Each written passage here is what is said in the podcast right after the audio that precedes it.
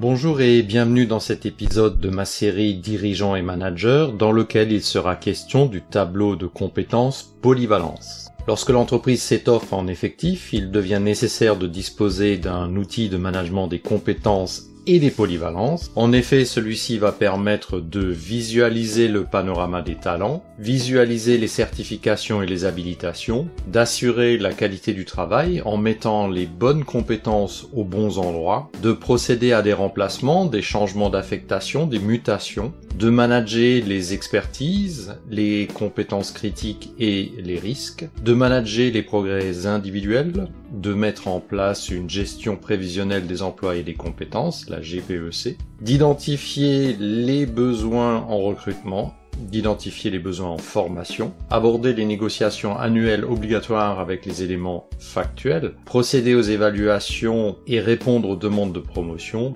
mener des analyses statistiques, répondre à des demandes ou des besoins de mobilité internes et externes, entre autres. Imaginez un nouveau directeur prenant ses fonctions et désireux de comprendre la qualité entre guillemets des troupes, de connaître le taux de féminisation, ou encore demander quels sont les postes ou métiers sous tension qui font courir un risque potentiel à l'entreprise. Imaginez une nouvelle pandémie, une crise sanitaire qui nécessite de remplacer au pied levé une partie de l'encadrement absent, et pour les remplaçants qui ne connaissent pas nécessairement les personnels aussi bien que les encadrants, se posent des questions comme qui positionner à quel poste, sur qui peut-on compter pour telle opération, qui peut reprendre tel poste dont la titulaire est malade? Imaginez enfin vos collaborateurs qui entendent que certaines qualifications sont rares dans la région et qui comptent bien modélier les leurs, comment leur répondre?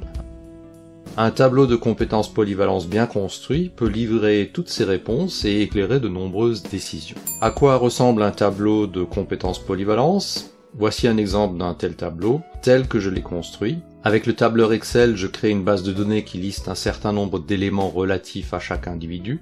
Ces éléments sont déterminés avec soin avant de construire la base, en réfléchissant à son exploitation future, et notamment quelles analyses je souhaite pouvoir mener. Inclure le genre, par exemple, permet de calculer simplement le taux de féminisation. Le statut permet de faire des ratios entre les différentes formes de contrat, la proportion d'intérimaires, etc.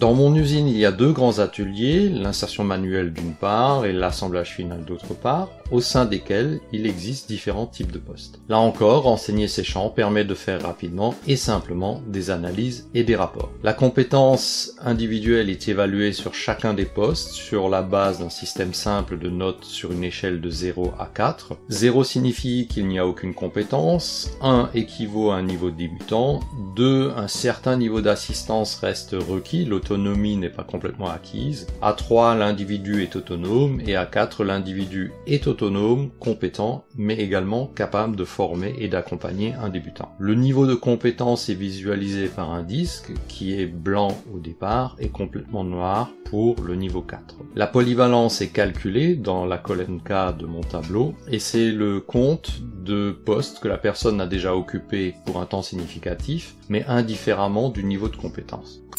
Comment lire le tableau de compétences polyvalence? Au niveau de chaque individu, les informations se lisent sur sa ligne. De gauche à droite, on va d'abord voir son niveau de compétence, puis sa polyvalence. Ensuite, on peut voir l'évaluation détaillée pour chaque poste. Pour l'ensemble des effectifs, on voit un double profil sur deux colonnes, la compétence et la polyvalence, comme par ici en filtrant sur l'assemblage final. On peut également visualiser en panoramique les différents disques en dézoomant légèrement. Dans le prochain épisode de cette série, je présente différentes analyses que l'on peut réaliser à partir d'un tel tableau. Si vous avez trouvé intérêt et valeur dans cet épisode-ci, merci de le faire savoir d'un pouce levé. À bientôt sur l'un de mes médias.